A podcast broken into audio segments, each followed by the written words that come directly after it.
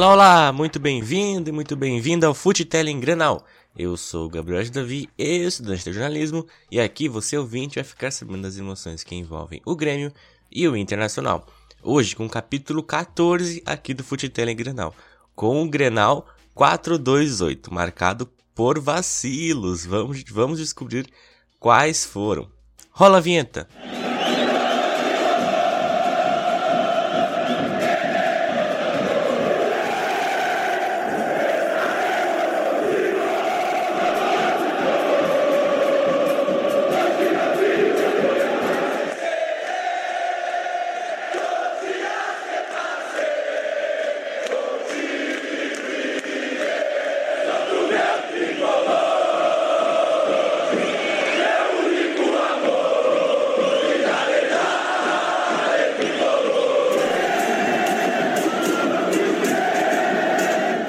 Futelling Grenal. Muito bem, antes de começar aqui, queria avisar do... que tá chovendo aqui em Santa Maria, onde eu moro, e talvez vaze um pouco um barulho de chuva. Mas agora acalmou e agora tem o barulhinho dos passarinhos, enfim. Só avisando que se tiver algum barulhinho no fundo é da chuva que, que cai no centro do estado do Rio Grande do Sul. Mas vamos começar com as últimas notícias do Grêmio que marcaram a última semana aí do tricolor. O Grêmio recusou uma proposta enviada pelo Boa Vista de Portugal para contratar o goleiro Breno. O tricolor entende que o jovem pode ter projeção dentro do clube e por isso não aceitou a oferta. Boa Vista propôs um contrato de empréstimo de um ano com opção de compra no final do vínculo. Havia ainda um plano de carreira para que Breno fosse o segundo goleiro da equipe principal. Então aí o, o Grêmio recusando a oferta pelo goleiro Breno. Vamos ver esse novo nome aí uh, na base do Grêmio, como é que ele vai surgir no time do time no time principal do tricolor. Mas o Grêmio não quer queimar etapas, né? Só recusou essa proposta aí do Boa Vista, mas já dá para ver, mas já dá para ver que o Grêmio tem um goleiro muito bom na base, né? Se, des se despertou interesse do Boa Vista de Portugal é porque o cara tem algo. Vamos, vamos observar esse goleiro aí, Breno, que pode surgir na meta gremista. E outro atacante, outro jogador muito interessante aí da base, o atacante Elias, renovou o contrato com o Grêmio. Né? Ele foi destaque da Copa São Paulo desse ano, é que o Grêmio foi vice-campeão, e assinou até o final de 2024. O jovem de 18 anos terá multa rescisória de 100 milhões de euros, 660 milhões de reais e está inscrito na Libertadores, né? Mas o Renato não, não costuma colocar ele em campo nem relacionar, né? Mas tá no elenco. Elias tinha contrato até março de 2022 e vinha negociando situação desde os primeiros meses da temporada. Muito interessante, eu gostei muito desse jogador na Copa São Paulo, um jogador bem forte do lado de campo. Olha, de, é, fazendo uma comparação bem, bem louca, um, um, parece um Patrick do Inter causa da força e, e, pega a bola e vai, mas mais pra frente, assim, mais com mais técnica talvez que o Patrick. Então Elias é um nome que eu boto muita fé para o futuro do Grêmio. E sobre o time principal, a escalação pro Grenal, o Jeromel Kahneman e o GPR afastados por conta do coronavírus. O GPR foi diagnosticado na última sexta-feira. E sem a dupla de zaga titular, Renato terá David Braz e Paulo Miranda ou Rodrigues para conter os avanços do Inter. A outra dúvida né, que se tinha era no meio, recuperado da lesão. Maicon estava concentrado e podia voltar ao time no lugar do Darlan. A tendência lá na frente era PP Alisson e Diego Souza. Já já vemos como o Renato montou a equipe. Bora para o outro lado, o Internacional. D'Alessandro recebeu uma placa na última semana celebrando a marca de 500 jogos pelo time colorado. Ele é o terceiro com mais partidas pelo clube, atrás de Valdomiro que tem 803 e Bibiano com 500 e 23. Olha, o D'Alessandro tá quase alcançando o Bibiana e pode se tornar o segundo jogador com mais partidas pelo Inter. E sobre o elenco, o Inter comunicou oficialmente nesta na última quarta, né, que o lateral direito, o Saravia, estava fora do restante da temporada. O jogador rompeu o ligamento cruzado do joelho direito e passou por cirurgia que foi bem sucedida no sábado. Mesmo após a lesão, a diretoria colorada mantém conversas com o Porto para prorrogar o seu empréstimo com vínculo vigente até o final do ano. A intenção do clube é que o argentino faça sua recuperação no Beira-Rio e volte a ficar à disposição para atuar pelo Inter. Inicialmente, o Colorado pretendia que Saravia ampliasse o seu contrato ao menos até o final da temporada, em fevereiro de 2021.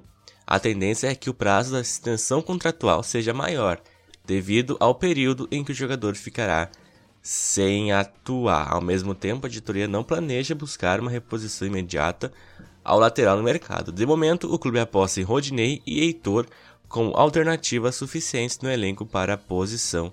Já era assim antes da chegada de Saravia. O clube também manterá o olhar atento para os jogadores da base. Vinícius Tobias, de 16 anos, já esteve integrado ao elenco de Eduardo Cudê durante a paralisação do futebol.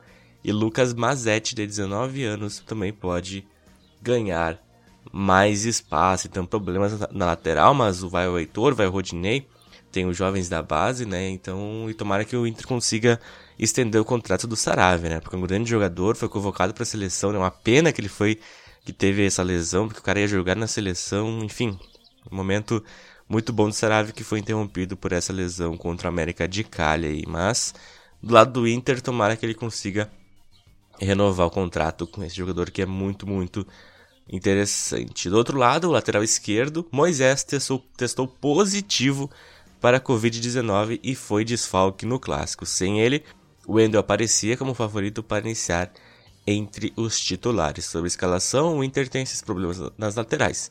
De resto, o time tendia a ser força máxima. Moledo e Cuesta na zaga, Lindoso, Bosquilha, Patrick e Edenilson no meio, Galhardo e Abel no ataque. Vamos para o jogo ver como o Kudê montou a equipe. Grêmio e Inter. Grenal 428. Muito bem, será o sexto duelo entre os rivais neste ano, com ampla vantagem para o Grêmio até aqui. Quatro vitórias e um empate com três triunfos consecutivos. O time de Renato não havia sofrido nenhum gol do rival e marcou cinco nestes duelos. E olha a seca do Inter em Grenais. Antes desse último aí, 10 Grenais sem vitórias, 5 deles em 2020, 6 Grenais sem gols marcados, 609 minutos, 10 Grenais sem gols marcados por um Colorado, 13 Grenais sem vencer na arena e 7 Grenais sem gol marcado na arena, 663 minutos. Então, muitos tabus pro Inter uh, antes dessa partida. Uh, sem vencer, é 10 jogos, 5 no, em 2020, não marcava gols, né? Esse dos gols marcados era o que mais me pegava, porque fazia dois anos que o jogador do Inter não fazia gol no Grêmio, enfim. O favoritismo pendia aos mandantes pelo histórico, porém, a tabela do Brasileirão mostrava um cenário distinto. Apesar de não vencer a três jogos pela competição com um empate e duas derrotas, o Inter era o vice-líder com 21 pontos. O Grêmio que estava ao mesmo período sem vencer pelo brasileiro com uma derrota e dois empates, ocupava a 15ª colocação com 13 pontos, né? Então, o histórico totalmente para o Inter, para o Grêmio, e a tabela totalmente para o Inter, né? Bora para as escalações ver como é que os, os técnicos montaram as equipes.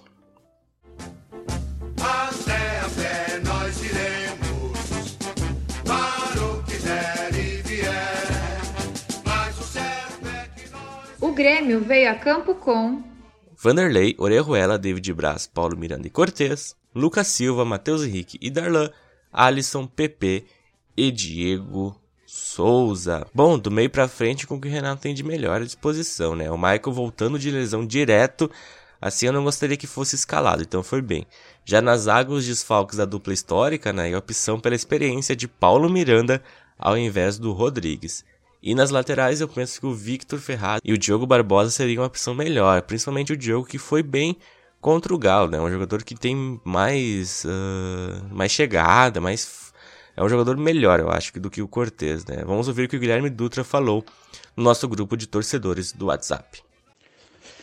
Bom, a expectativa para o jogo, primeiramente, é, é os três pontos. Mais qualquer coisa no Grenal, a vitória é importantíssima. Mas claro, uh, esperar como é que o time vai se portar, se vai conseguir marcar pressão, se vai conseguir fechar os espaços, se não vai ser aquele time que, que não consegue incomodar o adversário. Uh, se vai conseguir fazer o que fez no Granada Libertadores, por exemplo, de conseguir uh, incomodar o Inter nos primeiros minutos e de certa forma, dominar o jogo, não em posse de bola, mas em, em chances. Uh, esse time vai apresentar uma evolução. Sobre a escalação, gente vai repetir o segundo tempo contra, contra a Católica na Libertadores. O primeiro tempo contra a Católica não foi bom, mas o time melhorou no intervalo. Vamos ver se que time apresenta hoje. Sobre a escalação, gostei dos três volantes. Claro que eu preferia ver o Michael em jogo, ele faz muita diferença, tanto questão anímica quanto qualidade. Mas colocar um cara voltando de lesão, somente ele que tem problemas, tu pode queimar uma mudança muito cedo. E ter ele no banco para um segundo tempo, precisando, seja para criar mais chances ou para para manter a bola, é importantíssimo. Sobre o Cortez, é aquilo. Acho que o Grêmio pode produzir mais com o jogo Barbosa. Uh, e vamos ver, contar com o PP bem hoje para fazer um baita jogo. Muito bem, você viu o Guilherme Dutra sobre a escalação ainda para o jogo. Será que o Grêmio atendeu os pedidos do Guilherme?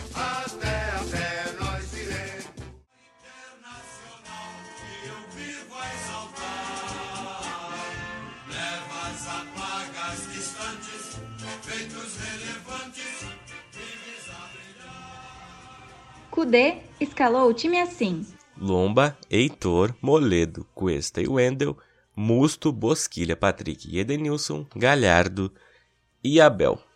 Problemas né, nas laterais, mas vai, com, vai ter que ser assim nessa temporada, né? O Heitor e o Wendel com o Moisés ali. Eu penso que até que o Wendel pode assumir a titularidade no lugar do Moisés. Vamos ver aí como é que vai ser o desempenho dele no restante da temporada. Esse tempo aí que o Moisés vai ficar fora pro Covid. Na zaga, o Moledo foi muito bem contra o América de Cali, né? E o Zé Gabriel estava suspenso.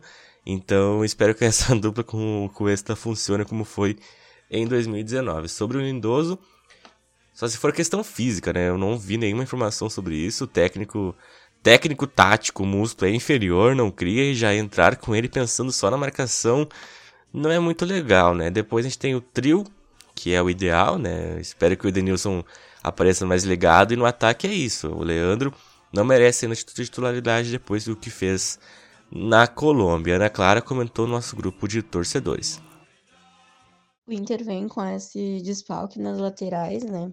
Mas, assim, independente de escalação, tipo, eu fiquei feliz com a escalação, é o que o Kudê tem para usar, é o que vem sendo apresentado, é quem vem jogando os últimos jogos.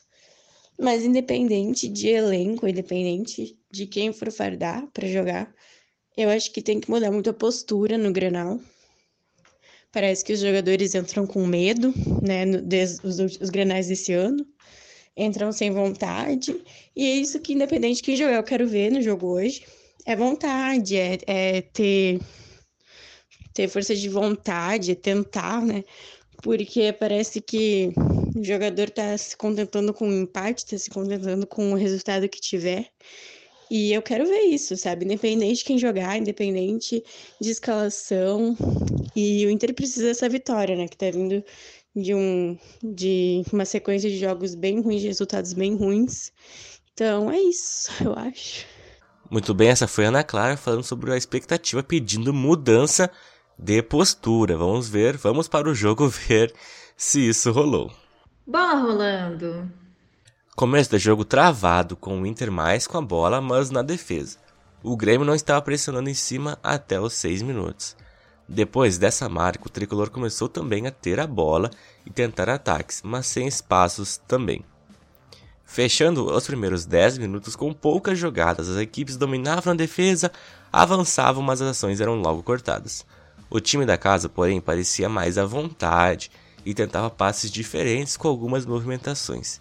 Matheus Henrique bastante participativo e liderando o meio-campo. O Inter apresentando os mesmos problemas de criação, a bola não passava com qualidade pelo meio. As tentativas eram sem sucesso da defesa para o ataque em ligações diretas. Em suma, partida fraca com o Grêmio um pouco melhor. Aos 13, boa trama ofensiva gremista, bola para Cortez na esquerda que cruzou. Diego Souza cabeceou fraco para a defesa de Lombo. Primeira boa chegada da partida. E o Inter respondeu aos 15. Lançamento de Cuesta para Heitor, que nas costas do Cortez dominou na lateral da área e chutou com muito perigo. Boa chance do Inter aí na partida. E a chuva começou a apertar em Porto Alegre nesse momento aí, finalizando os 20 minutos, posse de bola equilibrada, 52 a 48 para o Inter. As equipes se alternavam no domínio da bola, uma chance para cada lado, mas quem tinha o meio-campo era o Grêmio. É um setor que o Inter tem dificuldade em ocupar espaços. Bosquilha, Patrick e Edenilson eram estáticos, não se apresentavam. O Matheus, o Darlan e o Lucas Silva se aproveitavam muito, muito disso. Para o ataque do Grêmio, faltava acionar mais o Alisson e o PP para criar perigo. Aos 26, o Grêmio acionou um perigoso contra-ataque. O Diego Souza venceu a disputa contra Moledo, tentou o PP, na, mas Cuesta cortou. A bola sobrou para Matheus, que chutou com o desvio da defesa para escanteio. Na cobrança, David Braz cabeceou perto do gol.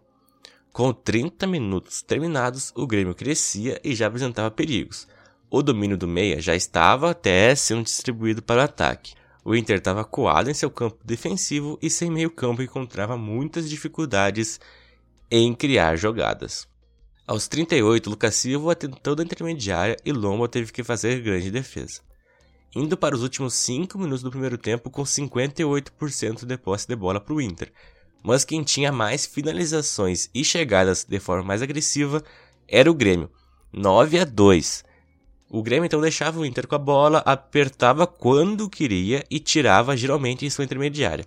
Isso porque o Colorado não tinha meio-campo para tentar criar e algumas variações, né? Para o ataque gremista ter mais efetividade, tinha que apostar mais em PP e Alisson, que pouco apareciam. A tringa de volantes estava funcionando bem, contudo não avançava para o trio de ataque. Fim de primeiro tempo. 0 a 0 Curiosidade é que todos os grenais desse ano terminaram o primeiro tempo em 0 a 0. O primeiro tempo, em resumo, foi marcado por Primeiro tempo fraco de ações. O Grêmio um pouco melhor, tinha o domínio do meio, porém PP e Alisson não apareciam para o jogo. Por isso, ainda não tinham tirado o zero do placar. Para o segundo tempo é ajustar essas duas peças, né, como foi no jogo contra o Católica, que o Grêmio tinha tudo para vencer esse clássico. Do lado do Inter, o meio-campo era inexistente. O Musto tem mais características de marcação, o Edenilson estava escondido, o Bosquilha tentava, mas errava muito, e o Patrick apostava em jogadas individuais pouco sucedidas. Para a etapa complementar, mantendo o Musto para não perder mais ainda o domínio do meio, penso que o Praxedes ou o D'Alessandro no lugar do Edenilson seria interessante. Ele não vem fazendo boa partida. E vamos para os últimos 45 minutos. E o segundo tempo começou com um amarelo para cada lado. Cuesta depois de acertar o rosto de Alisson e depois Cortez por chegada em Heitor. Isso em 3 minutos. E como no jogo contra o Católica, Diego Souza encontrou PP, que avançou na área e chutou na saída de lomba para o fundo das redes. 1 a 0. Gol merecido pelo primeiro tempo fechando os 10 minutos com essa vantagem gremista. O segundo tempo até começou brigado, mas o Inter não cria e os espaços estavam surgindo pelo Grêmio que foram bem aproveitados.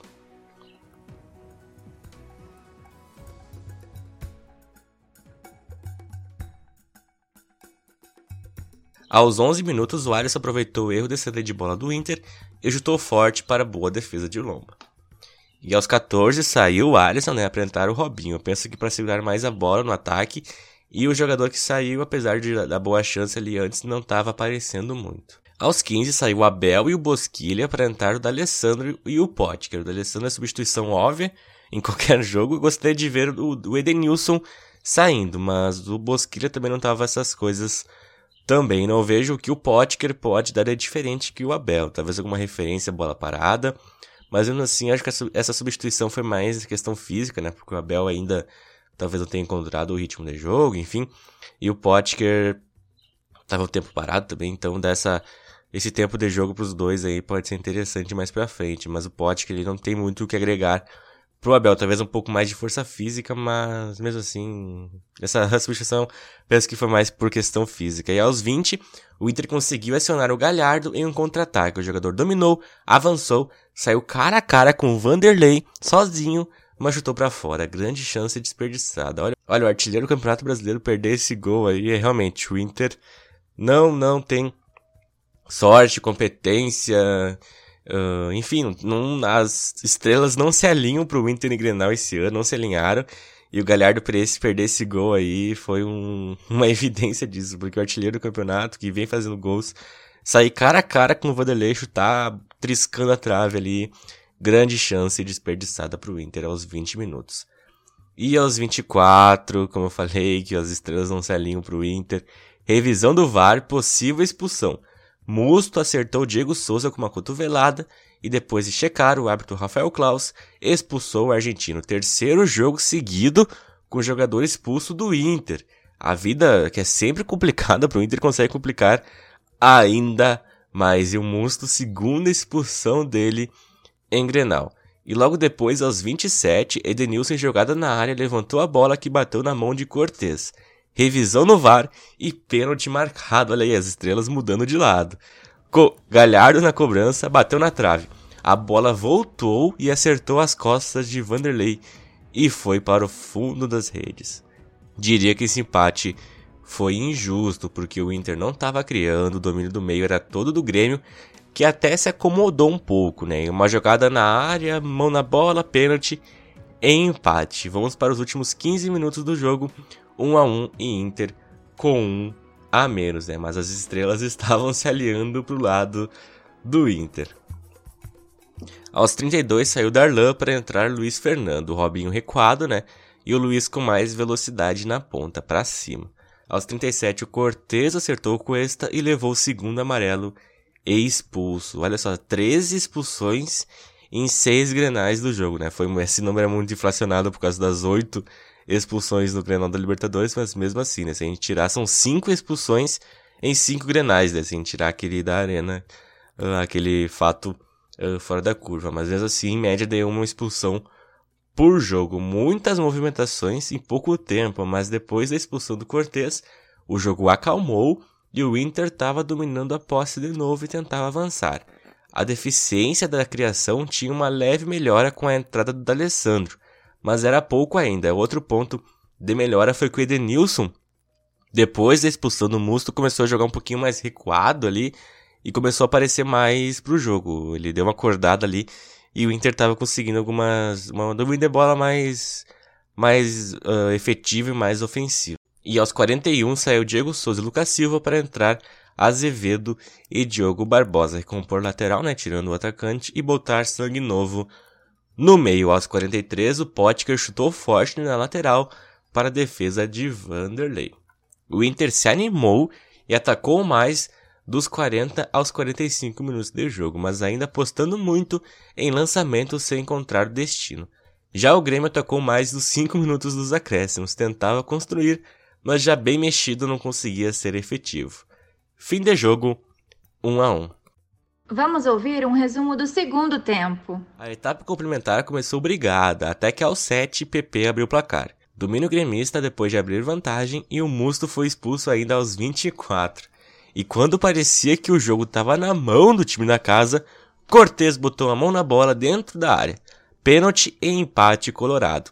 Depois, e detalhe para esse empate do Inter é que o, se o Vanderlei tivesse ido para o outro lado, uh, não ia ser gol do Inter, ali a sorte colorada, porque o Vanderlei caiu pro lado que o, que o Galhardo chutou, a bola bateu na trave, voltou, bateu nas costas do Vanderlei e foi pro gol. Mas enfim, empate colorado. Depois, aos 37, o Cortez foi expulso. E nos últimos minutos, os times se alternavam em ataques, mas nada rolou. 1 um a 1 um. A opinião da torcida foi.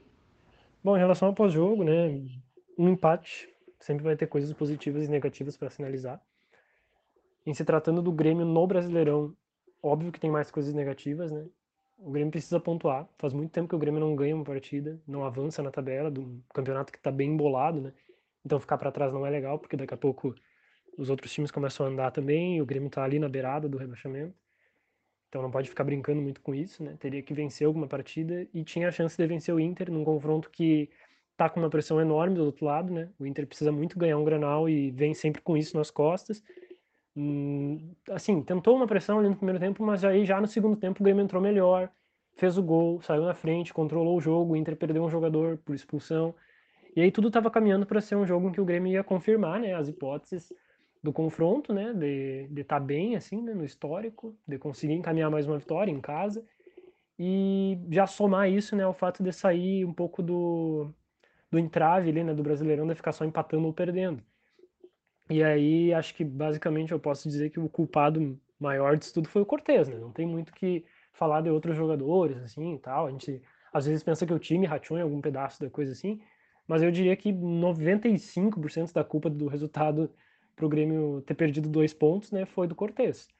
Ele fez o pênalti, ele foi expulso, teve várias jogadas ali nas costas dele, até como o Guilherme estava comentando aqui no grupo.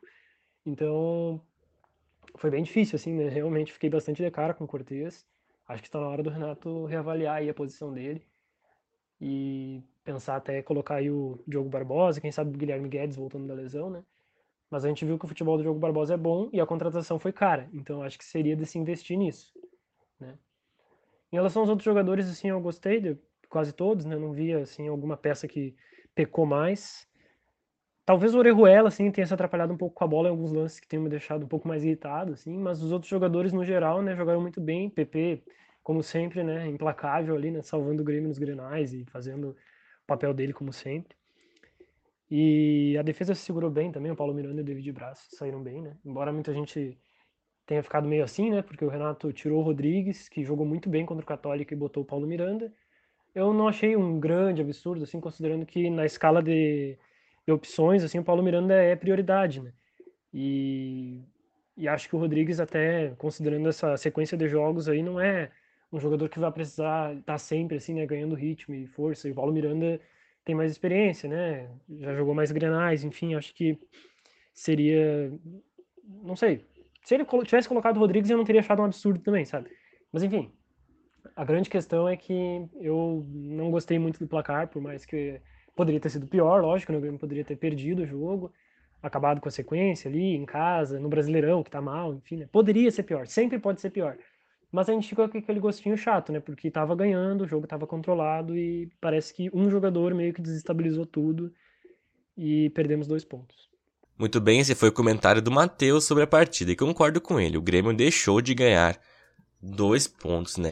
É, resultado muito, muito ruim pro Grêmio, né? O Grêmio agora tá em 15 lugar com 14 pontos. Eu não não tô, tô gravando antes dos jogos de domingo, né? Ainda tem muitos jogos para acontecer, mas o Grêmio tá em 15 lugar com 14 pontos. Ainda o Bragantino empatou com o Corinthians ontem, né? Então não passa mais o Grêmio.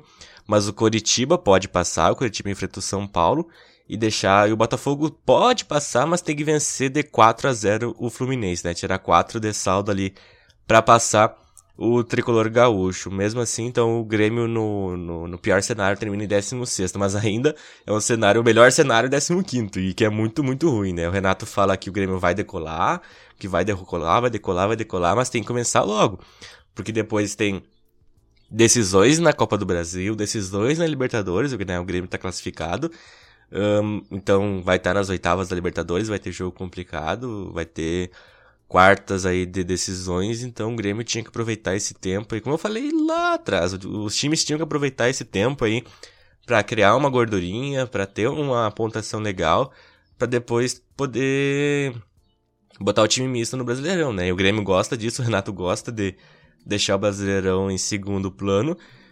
Vamos ver se continuar com esse desempenho, com essa pontuação lá, vai ter uh, sei lá, quartas de final da Libertadores na quarta e vai ter que jogar com o time titular no domingo para fazer pontos no Brasileirão, né? Porque tá a dois pontos da zona de rebaixamento.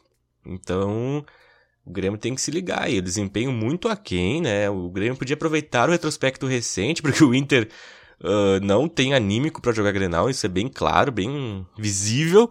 E com um a mais ainda, né? Tu uh, cometeu um pênalti com um a mais, um a zero. O Grêmio aí com, com 10 jogos sem o Inter marcar gol. Com o jogador do Inter sem marcar gol no Grêmio.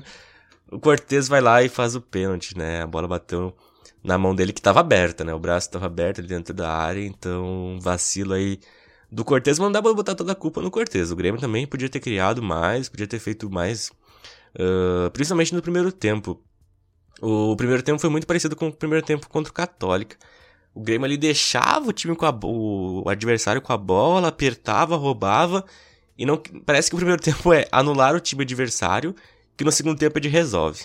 Deu certo contra o Católica e tava caminhando para dar certo contra o Inter. Essa estratégia até que é um pouco interessante, mas o, Inter, o Grêmio pode aproveitar o primeiro tempo ainda.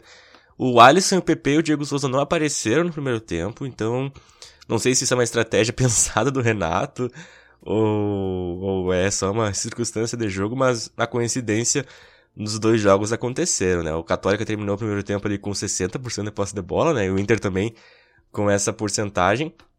E, a, e os, os dois times não conseguiram criar, né? O Grêmio fechou bem e os dois times não conseguiram criar. E aí no segundo tempo abriu o placar e com um a mais podia continuar, podia abrir o marcador ali como foi contra o Católica e aconteceu o pênalti. Então, depois desse jogo não tem mais desculpa pro Cortez ficar uh, de titular. O Diogo, o Diogo Barbosa, um jogador muito melhor, jogou muito bem contra o Galo ali, né?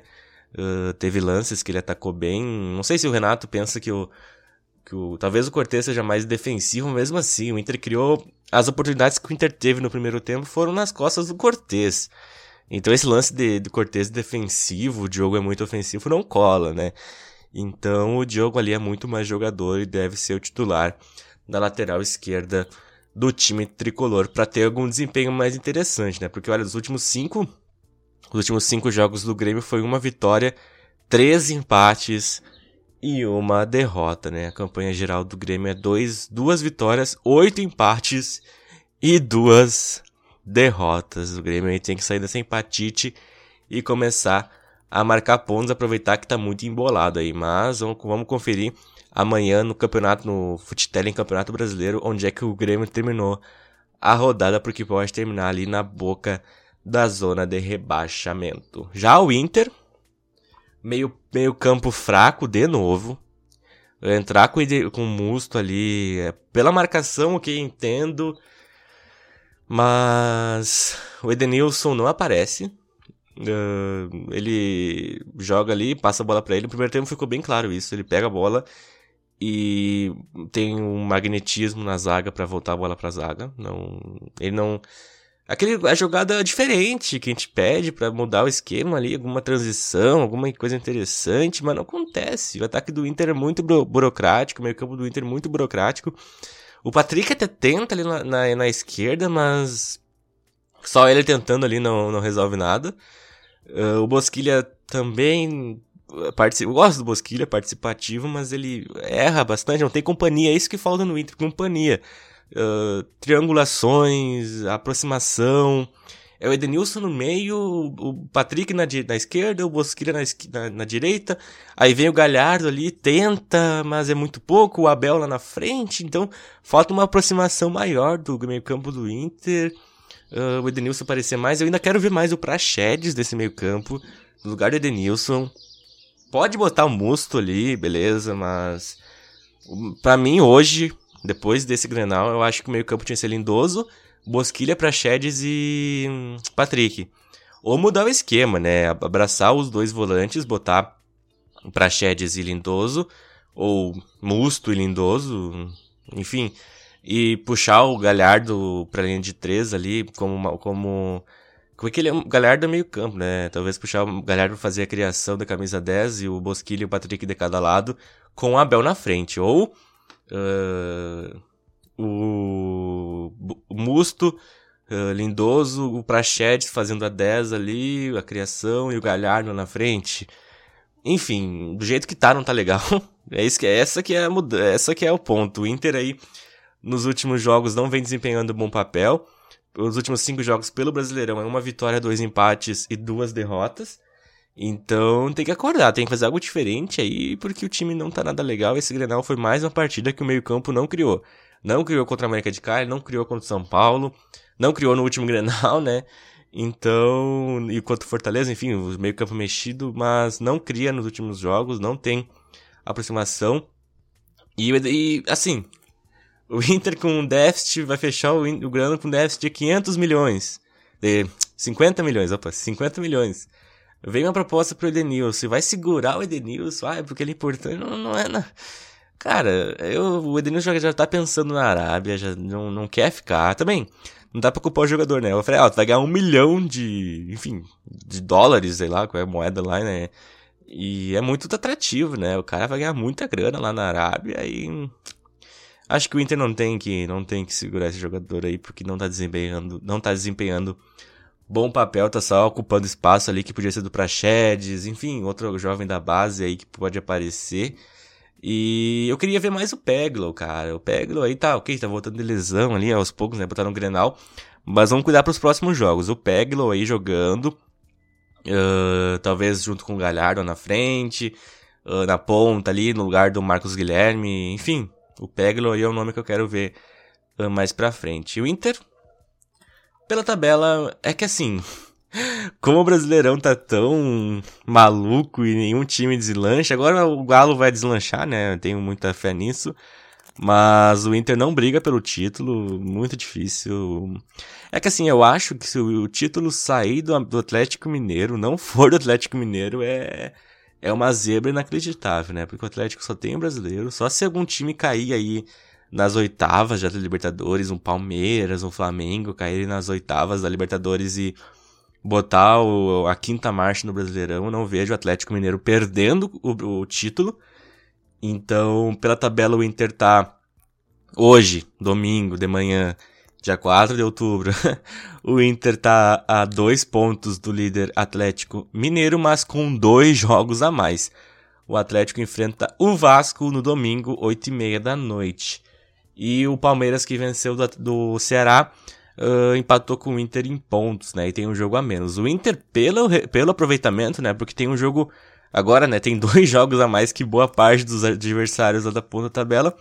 Pelo aproveitamento, o Inter tá em quinto lugar no campeonato, né? Creio que essa posição, mais ou menos, que o Inter vai, vai ficar no, no final, né? O Inter briga pela Libertadores. Briga pela vaga direta na Libertadores. E se não melhorar o desempenho, vai, vai penar nessa briga. E o Inter tem que melhorar muito ainda. É o meio-campo ali bem, bem complicado. Agora, fazendo alguns elogios aqui do Inter, as, as laterais foram bem. Uh, o Heitor ali não, não, não comprometeu. A zaga ali no lance do gol falhou, porque os dois foram em cima do Diego Souza, que achou o PP no meio.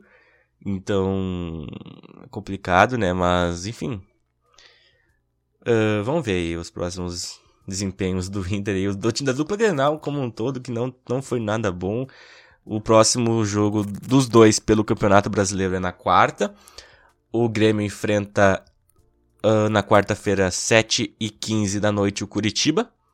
E o Inter na quinta, 9 horas da noite, o Bragantino fora de casa. E os dois em busca de vitórias para se recuperar nesse campeonato brasileiro. Com isso, eu fecho aqui o Footelling número 14.